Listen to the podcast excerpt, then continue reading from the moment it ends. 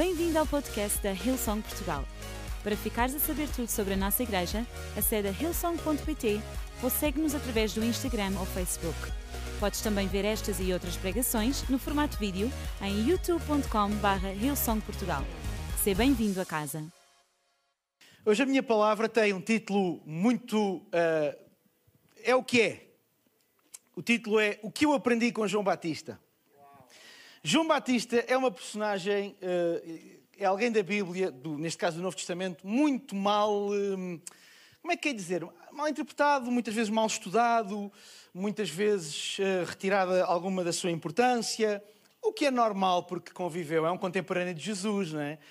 Mas João Batista é alguém tão importante que. eh, Sabem que o Velho Testamento está cheio de profecias sobre Jesus? E João Batista, eh, eh, no meio daquelas profecias, há profecias sobre João Batista. Malaquias profetiza sobre João Batista, Isaías profetiza sobre João Batista. E, e isso dá-nos uma ideia da importância do tal homem que pregava no deserto e que pregou no deserto, mas que veio, como diz o próprio Jesus, mas como também foi dito no Velho Testamento, que veio abrir o caminho. Veio abrir o caminho, veio, veio pavimentar a estrada para Jesus poder caminhar melhor. Digamos assim, usando uma, uma figura de estilo. E João Batista não lhe é dada assim uma enorme atenção nos Evangelhos. Nós sabemos muito mais coisas sobre os discípulos, alguns dos discípulos de Jesus, como por exemplo Pedro. Nós sabemos muito mais coisas, por exemplo, sobre outras pessoas do Novo Testamento, como o apóstolo Paulo. Ah, ah, ah, nós sabemos muito mais coisas sobre muitas outras pessoas e personagens contemporâneas de Jesus, mas temos algumas dicas. Eu hoje gostava de falar um bocadinho e ler-vos um bocadinho, vamos ler algumas passagens, exatamente sobre João Batista. O que é que ele disse? O que é que ele fez e o que é que Jesus disse de João Batista? E gostava que vocês aprendessem exatamente o que eu aprendi. E eu estou tão fora de mim que eu hoje até pus três pontos na pregação. Vejam bem, três pontos na pregação. Eu que normalmente não, não prego com pontos, eu hoje decidi pôr três pontos na pregação. E logo três, o número da perfeição. Eu não tinha sete pontos e tive que cortar dois. Só tinha cinco para ter três. Na igreja tudo tem que ser o três ou cinco. E se vocês acham que eu estou a falar a sério, por amor de Deus, estou a brincar. Tenho que arranjar um asterisco para pôr sempre que eu estiver a ser irónico. Vamos ler em Mateus 3. Vamos ler a partir do versículo 11. Vamos ler um bocadinho, pode ser? Vamos treinar a leitura? Sim? Vocês não estão com vontade, mas estão lixados. Vão ter que me ouvir pregar hoje. Diz o seguinte: João Batista a falar: Eu vos batizo com água para arrependimento. Era bom que agora os papéis não caíssem da Bíblia. Mas após mim, ou seja, a seguir a mim, vem aquele que é mais poderoso do que eu e cujas sandálias não sequer sou digno de levar. Outras traduções de atar. Ele vos batizará com o Espírito Santo e com fogo. Uma profecia daquilo que havia de acontecer depois em Atos. Na mão ele tem a pá, vai limpar a sua eira, vai recolher o trigo, ou seja, aquilo que importa, aquilo que é bom, no seu celeiro e vai queimar a palha, ou seja, aquilo que não presta, com fogo que nunca mais se apagará. Então veio Jesus da Galileia, a seguir a João Batista ter estas palavras, ter com João junto do Rio Jordão para ser batizado por ele. Mas João Batista tentava dissuadi-lo e, e dizia: Eu é que preciso de ser batizado por ti e tu vens a mim à procura de ser batizado. Ou seja, eu estou a ler estas passagens para vocês perceberem uma coisa. João Batista sabia nesta altura exatamente quem era Jesus. Ok? Porque de outra maneira, João Batista era um autêntico batizador em série. As pessoas vinham ter com ele e aquilo, ele devia ter. Tal, Houve, ouça uma coisa, naquela altura não havia ginásios, mas eu imagino o bíceps de João Batista. Ele de vez em quando devia trocar de lado para poder trabalhar o esquerdo e depois trabalhar o direito. Enfim. E no entanto, nos filmes é sempre uma pessoa muito fininha. Mais rigor histórico, senhores. Bem, enfim. E Jesus lhe respondeu: Deixa por agora, porque assim convém que seja para cumprir toda a justiça. E nisto João consentiu. Então Jesus foi batizado, logo saiu da água, e nesse mesmo instante abriram-se os céus e veio o Espírito de Deus descendo como uma pomba e pousou sobre ele. E uma voz do céu disse: Este é o meu filho amado, em quem eu me comprazo. João Batista sabia quem era Jesus e ainda pôde ver todo este cenário, uma confirmação física ali no momento. Epá, este é mesmo o Messias. E eu queria deixar isto bem claro, porque a seguir vamos ler uma passagem. Quando voltamos a falar de João Batista, a coisa já é um bocadinho diferente. Nós não sabemos quantos meses, semanas, se calhar até dias, se calhar até um ano, sei lá, um ano e meio. Nós não sabemos quanto tempo medeia estas duas uh, passagens. Mas um homem como João, cheio de certezas, que diz: por, por, por favor, eu não sou digno de te batizar, Jesus. E mesmo que ele pudesse ter ali uma pequena dúvida a seguir, vê o Espírito a descer como uma pomba, houve uma voz do céu, uma confirmação, e todas as palavras que são ali usadas são palavras, não são figurativas, são claramente coisas que fisicamente aconteceram ali, naquele momento. É o mesmo João que depois, em Mateus 11, tem um discurso um bocadinho diferente. E se nós lemos a partir do versículo 1, diz que Jesus tinha acabado de instruir, ou seja, de falar aos seus doze discípulos, por aí fora. Versículo 2 diz que João estava preso no cárcere, ouviu falar dos feitos de Jesus e enviou dois dos seus discípulos e perguntou a Jesus: Isto agora soa muito estranho. És tu aquele que havia de vir ou vamos esperar outro?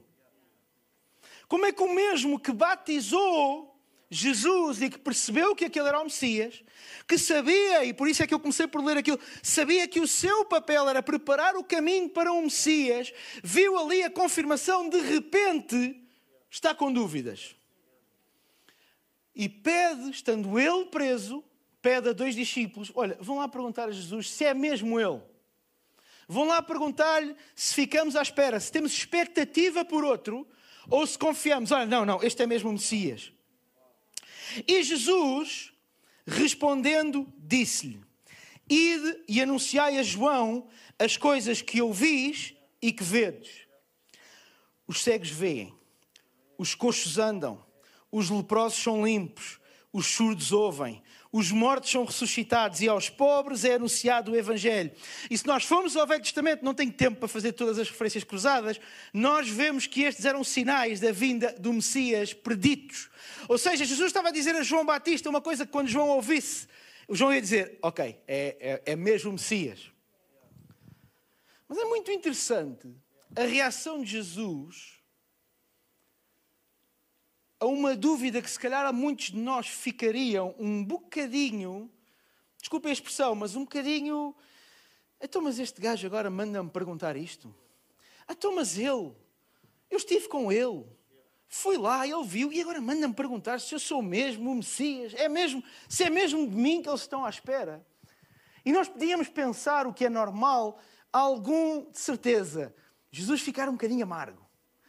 Jesus ficar um bocadinho. Hum, pelo menos ficar um bocadinho indiferente a João Batista. Que é o que nós fazemos, não é? Que é o que nós fazemos. Então, ele conhece-me e está a pôr em causa. Então, mas ele conhece-me e está a dizer isto. Então, ele conhece-me e está a mandar perguntar. Ele viu, ele sabe, ele ouviu e está-me a perguntar isto. Olha, João Batista, não a vez está dizendo, olha, a pessoa X para mim morreu.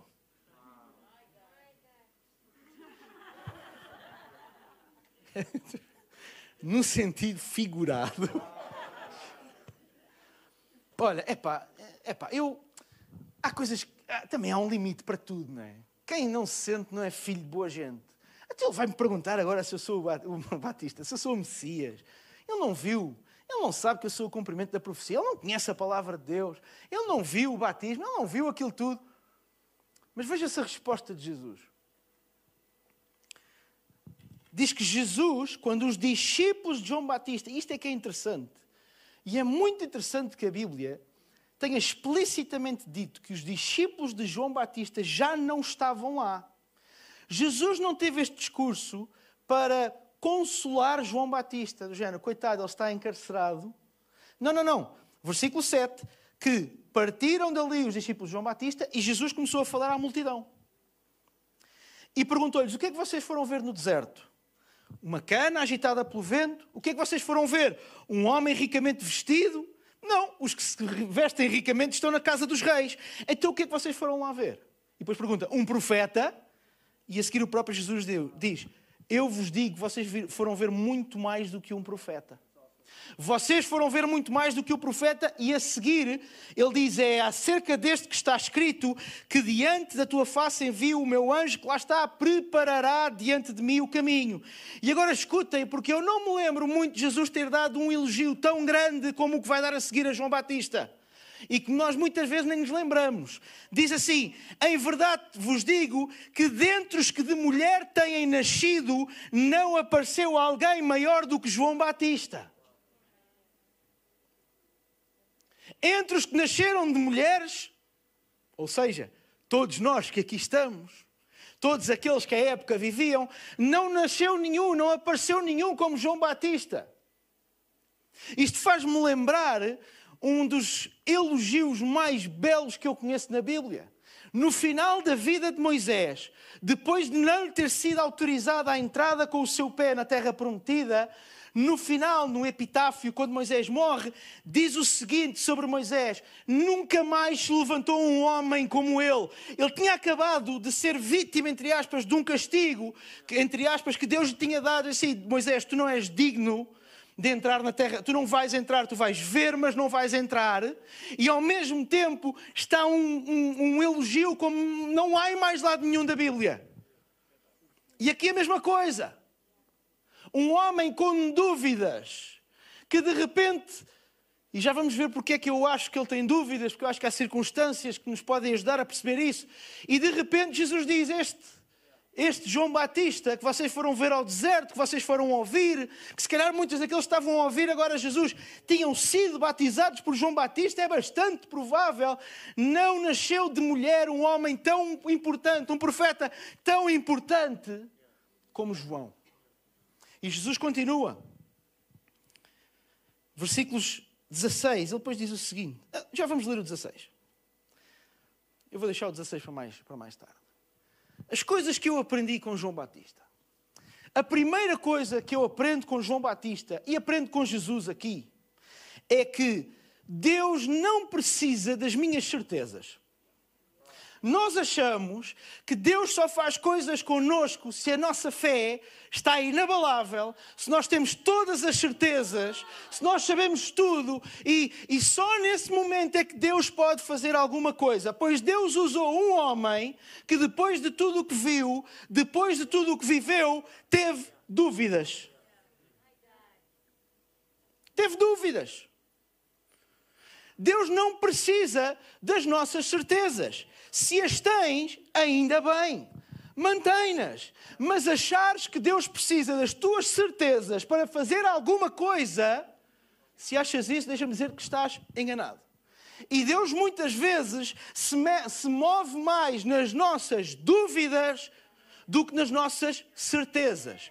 Porque as nossas dúvidas, regra geral, estão cheias, desculpe, as nossas certezas, regra geral, estão cheias de nós mesmos da nossa humanidade, da nossa autojustiça, de nós nos acharmos de facto maiores do que aquilo que na verdade somos.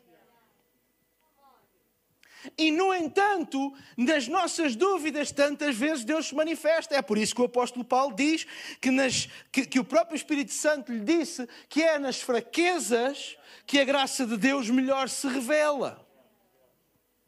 E, no entanto, nós estamos sempre a achar que Deus não se move porque eu estou com dúvidas.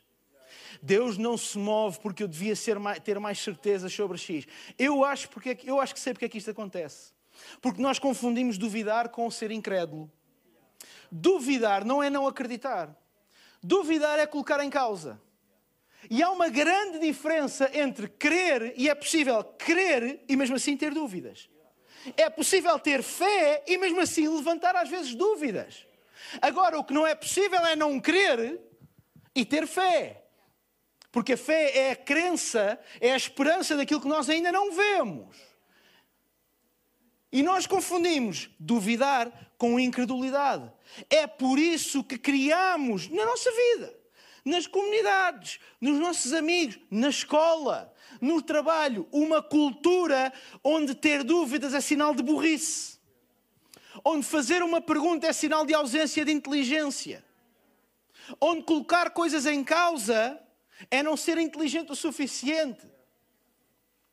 Eu não sou cientista, Mas se ouvirem, se, se ouvirem cientistas a falar, vocês rapidamente percebem que o avanço científico e tecnológico, todo ele parte de uma base, a dúvida. Porquê é que isto acontece? Como é que isto é feito? Como é que pode ser feito de outra maneira? Porquê é que a ordem é desta forma e não da outra? O avanço sempre vem da dúvida. Aliás, os sistemas humanos, inclusive os políticos, mas os filosóficos, quando precisam de controlar o ser humano, e a nossa história está cheia, cheia de exemplos destes, a primeira coisa que fazem é querer matar a dúvida. Querer matar a dúvida. Não haver um espaço para perguntar porque é que tem que ser assim. Não haver um espaço para questionar, mas porque é que fazemos A e não B? Porque é que é desta e não daquela maneira? Nós passamos por uma fase da vida do mundo e, e, e, de certa forma agora estamos novamente com esta questão da Ucrânia e da Rússia, em que, e longe de mim ser um negacionista, entendam o que eu vou dizer, não quero dar palco nenhum, mas em que quem fazia perguntas era colocado de parte. Quem colocava questões, às vezes eram mal intencionadas, é verdade, mas muitas vezes bem intencionadas, é autenticamente logo uh, uh, rotulado coloca-se logo um rótulo para diminuir, imediatamente.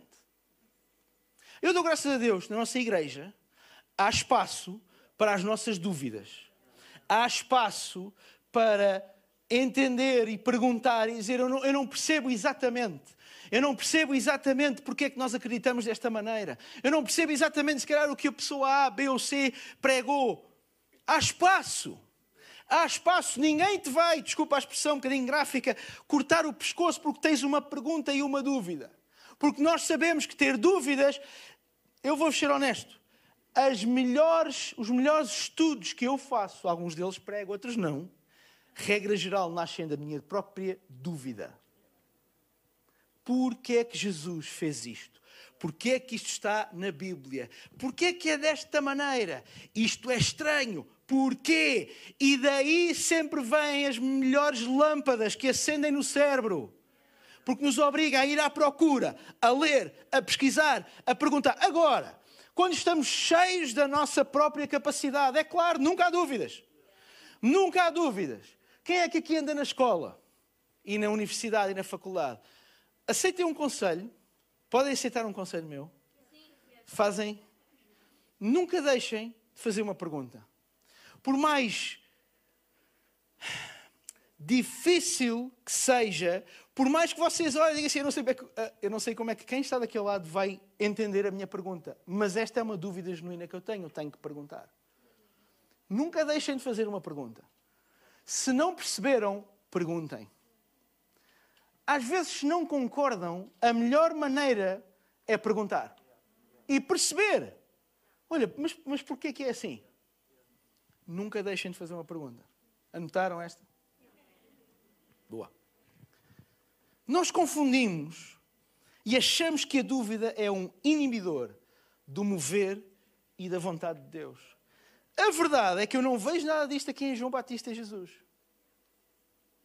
Porque, mesmo na dúvida, João Batista não deixou de fazer nada daquilo que tinha sido profetizado para ele a voz que clama no deserto, que prega no deserto, aquele que vem preparar o caminho para o Senhor depois de anos e anos, de séculos de silêncio, em que, não, em que a voz de Deus não se ouviu, em que profetas não existiram. E de repente aparece João Batista. E a nossa relação com a dúvida é pouco saudável por aquilo que eu vos dizia há pouco, porque nós confundimos duvidar de ser incrédulo, de não crer de todo. E às vezes a diferença é muito maior entre a dúvida e a incredulidade do que entre a dúvida e a fé. E a fé é fortalecida na dúvida que é trazida e que, por causa de ser trazida, nós procuramos a resposta. E no fim do dia, nós percebemos que o processo da dúvida é um processo de consolidação da nossa própria fé. E no entanto, muito obrigado. E no entanto, não precisa. Eu, eu não vivo dos aplausos. E no entanto, nós damos muito mais às certezas do que às dúvidas. Nós damos muito mais palco às certezas do que às dúvidas. Nós achamos muito mais espirituais as certezas do que as dúvidas.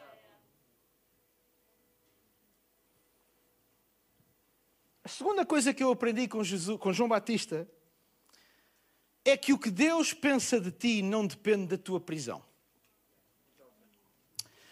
Eu acho, este é o meu shot, é o meu tiro neste tema.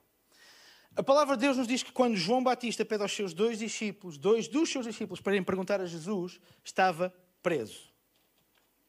Ora, se vocês já viram filmes de época, ou séries de época romana, estar preso no ano zero, ou no ano 10, ou durante o Império Romano, não era, mais, não era o, que é estar preso hoje. Estar preso hoje tem coisas más, mas é basicamente uma privação da liberdade. Estar preso naquela época era não só uma privação da liberdade, como sinónimo, muitas vezes, de tortura, de subnutrição, de todo o tipo de abusos e doenças, porque, regra geral, os cárceres eram uh, uh, no solo do térreo, ou muitas vezes no solo abaixo de, de, uh, de, do nível do solo, com todo o tipo de animais, vocês podem imaginar que lá existe. Animais que alguns de vocês ficam enojados só de pensar neles. E aquilo era um antro de doenças, de, de, de visões no sentido 40 graus de febre. A prisão era uma coisa muito dura. E se nós formos ler, eu não vou fazer, mas João teve muitos problemas, especialmente com um dos governadores, porque era, um dos governadores era imoral, era claramente uma pessoa imoral, e João Batista não se calava. Ele teve muitos problemas por causa disso.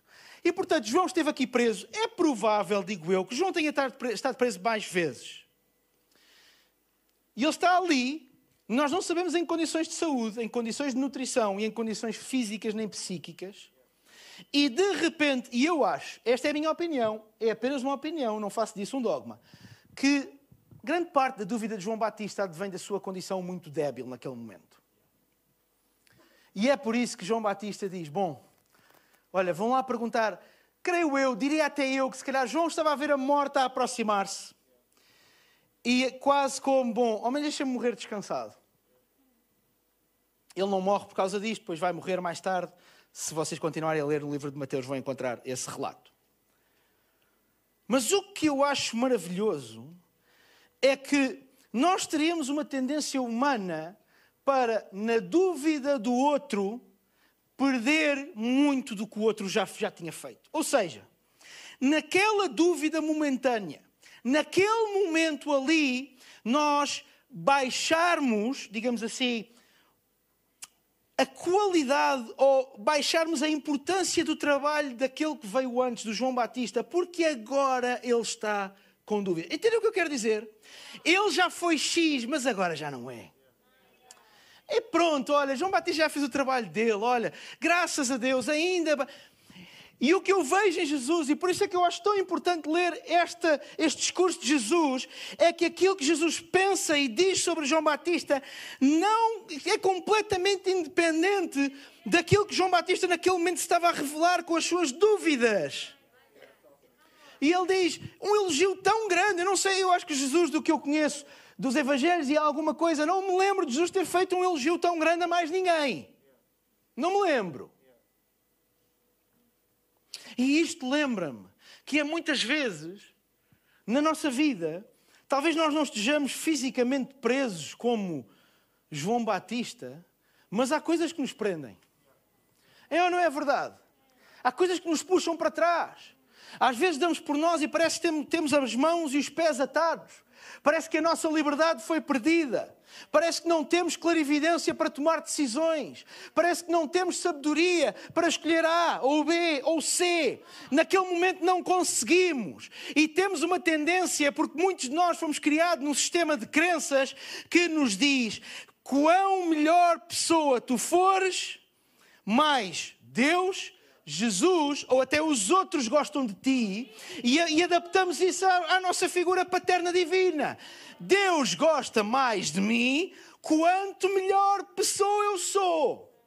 E então depois temos cristãos cujo o, o, o, objetivo na vida não é como Paulo diz, ser mais parecido com Cristo. O objetivo na vida, e, e até se usa esta frase, é ser a melhor versão de si mesmos. E a melhor versão de ti mesmo é tão má quanto a pior versão de ti mesmo. Porque o que tu precisas não é a melhor versão de ti mesmo. O que tu precisas é de Jesus. E Jesus não te vai dar uma melhor versão de ti mesmo. Porque o que a palavra de Deus nos diz é que aquele que crê é uma nova criatura, não é uma melhor criatura. Não é uma melhor criatura. O poder da coisa não é eu e tu sermos melhores pessoas. Mas estás a advogar ser má pessoa? Não, não estou. Estou-te a dizer é que o caminho é diferente daquilo que muitas vezes temos feito. O caminho é entregarmos as coisas nas mãos de Deus e aos pés de Jesus. Senhor, está aqui. Tu sabes, tu me criaste. As qualidades que eu tenho, foste tu que me deste. Os defeitos que eu tenho, estou aqui. Olha, isto é o que eu sou. Faz com isto, Senhor, o que puderes e o que quiseres. E quando nós abdicamos disto, nós abrimos verdadeiramente espaço para que Jesus possa fazer alguma coisa na nossa vida. E isso liberta-nos das nossas prisões, porque de repente tu podes estar no maior lodo, tu podes estar no lugar mais terrível e difícil, e o amor de Deus por ti está igual. E o amor de Deus por ti está no mesmo sítio. Não mudou de sítio, não aumentou nem diminuiu. Estás com dúvidas? O amor de Deus por ti é igual. Deixaste de crer, o amor de Deus por ti é igual. E às vezes é isto que nós precisamos ouvir para voltarmos a reconquistar a nossa fé, para voltarmos a reconquistar o nosso propósito, que é, apesar de tudo, Deus ainda me ama. E Ele ama-me da mesma maneira como me amava quando eu estava lá no topo do monte. Quando eu era o maior, achava eu, e Ele me amava. E hoje, que eu olho para mim e digo: Mas o que é isto? Que carne é esta? Que pensamentos são estes? Que coração é este? E Ele ama-te da mesma maneira. E nunca te deixou de amar. E quando nós percebemos que não, se não, eh, Jesus não funciona, se tu fizeres bem, Ele ama-te mais, se tu fizeres mal, Ele ama-te menos. Ai, se tu fizeres isso, Jesus vai ficar triste contigo. E nós dizemos isto às nossas crianças. Mas se tu fizeres A, Jesus vai ficar contente contigo. Jesus ama-te de qualquer maneira. E eu sei que isto é um clichê, mas a verdade é que o seu amor é tão grande e tão infinito, mesmo no nosso pior momento, esse amor é tão grande e tão infinito que a, a, a única coisa que Ele quer é não nos deixar nesse pior momento. E o pior momento não é só o momento em que nós fazemos porcaria. Eu desculpa, estou a ser um bocado gráfico, não estou, mas vai ter que ser. Não é só o momento em que nós fazemos porcaria. O nosso pior momento é quando nós estamos cheios de nós mesmos. O nosso pior momento é que nós achamos que somos os donos da razão. O nosso pior momento é quando nós achamos que, de certa forma, somos Deus nunca o dizemos de forma direta, mas quando nós tomamos decisões e nem sequer procuramos a voz de Deus, nem sequer procuramos a decisão, a, a vontade, a, a, aquilo que Deus diz, nós estamos a, ser, a querer ser Deus na nossa vida. E esse é que é o nosso pior momento. O outro vem por acréscimo porque sempre começa quando nós queremos ser nós mesmos a maniatar a nossa própria vida. E se calhar tu estás aqui neste lugar e tu sabes, é verdade, porque exatamente por isso é que eu cometi o erro A, o erro B e o erro C.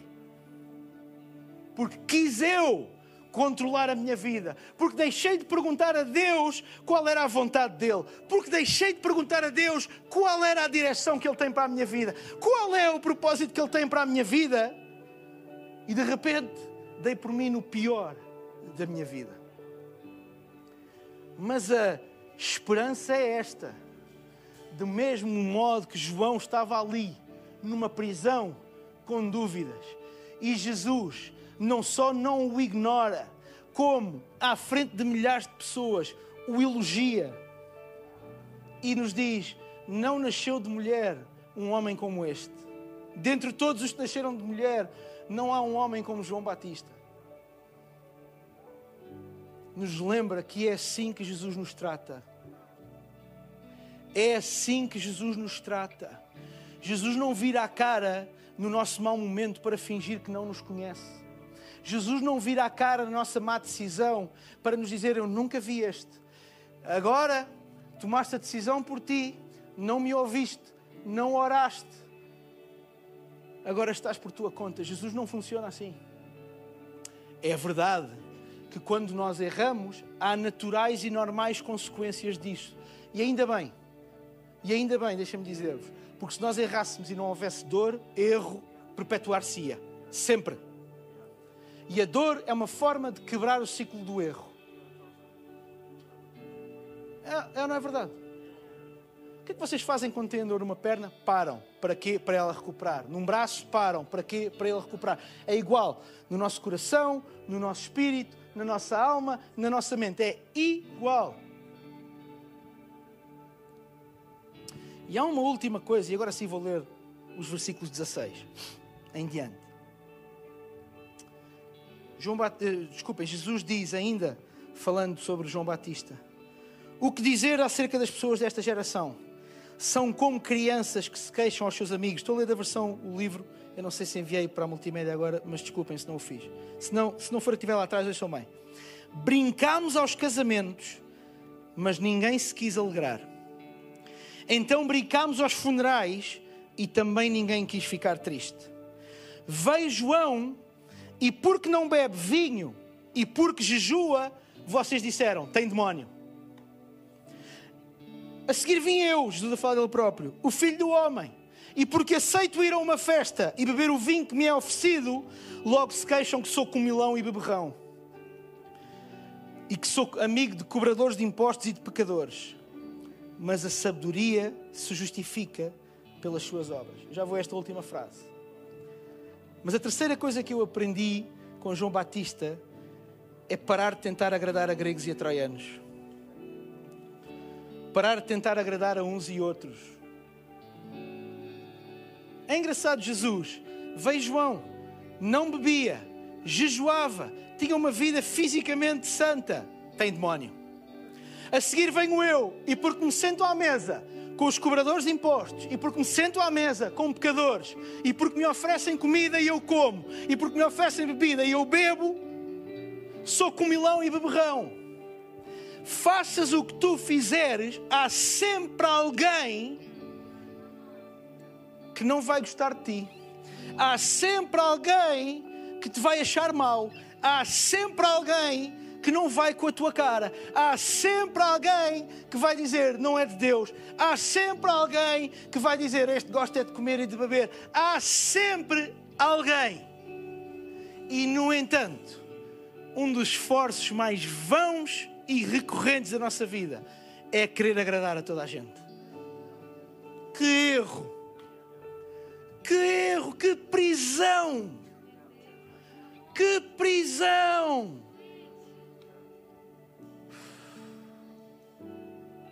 Eu não, eu não conheço uma forma mais miserável de viver do que querer agradar a toda a gente. Querer agradar a gregos e a troianos, como nós dizemos em português. Não dá. Ou vais agradar a uns, ou vais agradar a outros, ou, surpresa, foi o que aconteceu com Jesus. Não agradou a quase ninguém.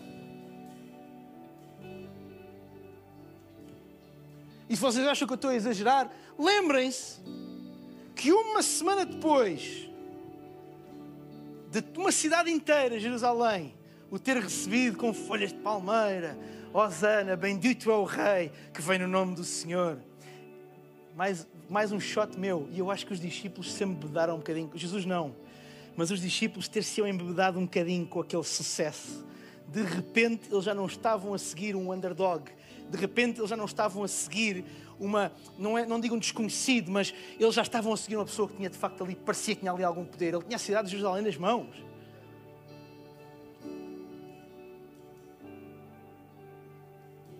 A mesma cidade que o aclama, sete dias depois, metem o nome de Jesus e metem Barrabás, o Bin Laden, se calhar, dos tempos modernos, e perguntam: como é que é?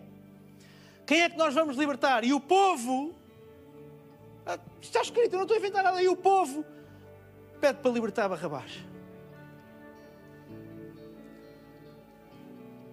Nós não sabemos a circunstância em que foi, mas o que é, é, está escrito. Não estou a inventar nada.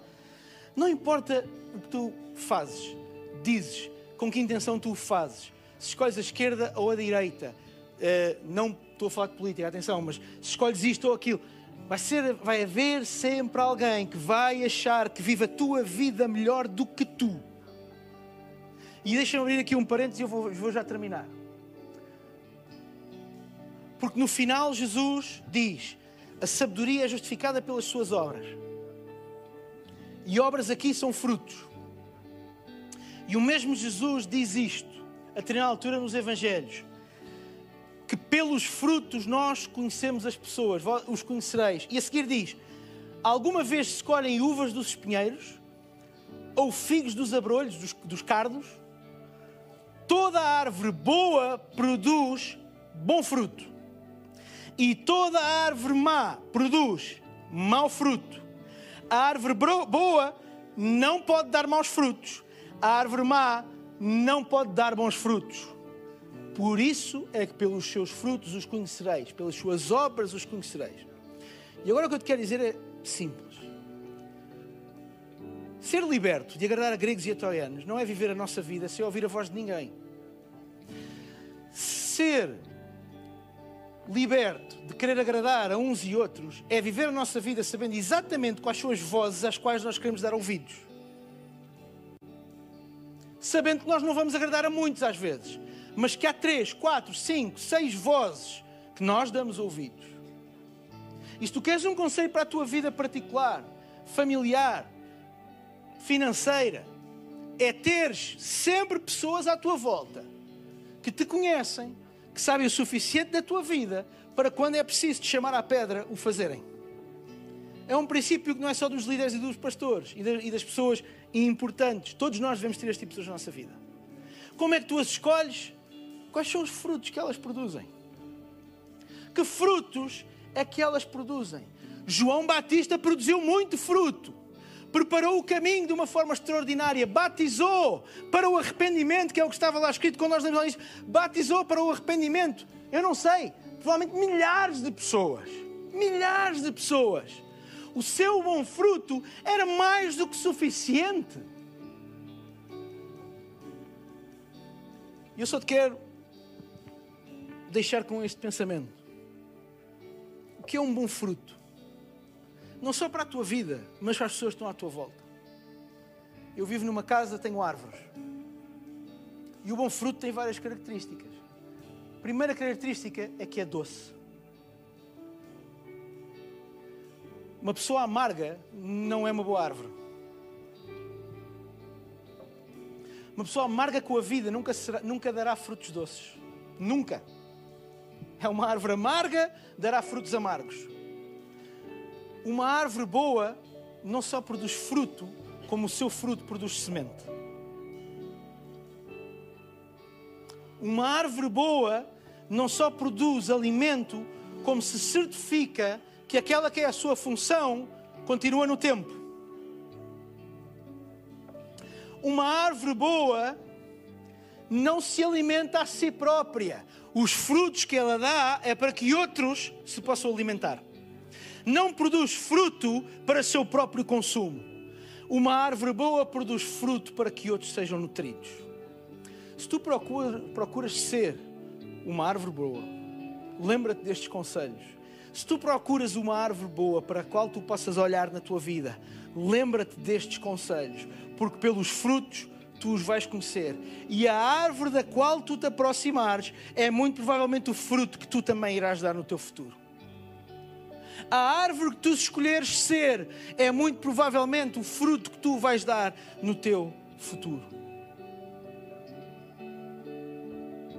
Eu vou pedir para ficarmos de pé, vou gastar mais dois minutos do vosso tempo. Desculpem que eu já gastei um pouco mais do que eu queria e gostaria.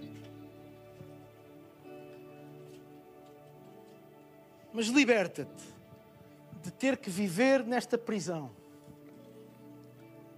Uma prisão que muitas vezes tem a ver com a nossa relação com Deus. Se Ele me ama mais ou menos. Se Ele gosta mais ou menos de mim. E lembra-te que Ele te ama no teu melhor e no teu pior. Mas liberta-te também desta pressão tão demoníaca de querer estar bem aos olhos de todos. Em 20 segundos eu vou-vos contar o meu testemunho pessoal. Quando eu era da idade de muitos de vocês que estão aqui, eu tinha muito, muitos problemas em expor a minha fé publicamente. Porque eu, tinha, eu vivia aterrado daquilo que as pessoas haveriam de pensar. E eu perdi tantas oportunidades de. Eu já tive colegas que andaram comigo na escola, que hoje alguns deles já nem vivos estão. E eu olho para trás e digo assim: burro, como é que tu não aproveitaste as oportunidades que tiveste para falar daquilo que tu acreditavas? Porque tinhas medo, as pessoas iam pensar A ou B. E se calhar tu estás aqui e tens o mesmo problema no teu trabalho. Eu não falo muito. Porque sei lá, como é que vai ficar a minha carreira? O que é que os meus colegas vão pensar? O que é que os meus amigos vão pensar? Mais tarde ou mais cedo, os frutos disso vão aparecer. E são melhores do que aquilo que tu pensas. Às vezes nós podemos ser vítimas da brincadeira, às vezes podemos ser vítimas do corte de casaca, como costumamos dizer, mas mais tarde ou mais cedo, o fruto da tua fé vai dar fruto, a árvore da tua fé vai dar fruto no lugar onde tu estás. Por isso, ser vocal acerca da tua fé. Não tenhas problemas se o A, o B ou o C, o que é que eles vão pensar. É um problema deles. É um problema deles. Viva a tua vida. E eu vou pedir para podermos fechar todos os nossos olhos, só durante um minuto. Eu pedi que não houvesse movimento. Se tu estás aqui neste lugar e hoje a ouvir a palavra de Deus, alguma coisa que tocou no teu coração, tu não ficaste a saber tudo sobre Deus, não ficaste a saber tudo sobre Jesus, não ficaste a saber tudo sobre a Bíblia o que é absolutamente normal. Mas houve alguma coisa que tocou no teu coração. Houve alguma coisa que ressoou no teu entendimento. E algo te diz: Eu quero experimentar. Eu quero perceber melhor. Que Jesus é esse. Que Jesus é este que eu li agora, o que ele disse. Quem é este homem? O que é que ele fez e o que é que ele pode fazer? Eu quero te convidar a dares uma oportunidade a Ele. E a poderes tomar a decisão de olhar para Jesus não apenas como um homem bom, mas como o teu Salvador, como o centro da tua vida. Eis o que eu vou fazer, que eu quero respeitar a tua privacidade e intimidade. É que no lugar onde tu estás, daqui a pouco eu vou contar até três. E se tu és esta pessoa, eu vou-te convidar a levantar o teu braço quando disser três. E talvez tu até já tenhas tomado uma decisão de seguir Jesus no passado, mas por alguma razão te afastaste e hoje ouviste a palavra e queres voltar, então eu quero te convidar também a levantar o teu braço quando eu disser três. Um, lembra-te que Deus te ama. Dois, e que Ele te quer libertar. Ele te quer libertar de toda e qualquer prisão para que tenhas uma vida com abundância. Levanta o teu braço agora mesmo. Três, se tu queres tomar a decisão. Eu estou a ver.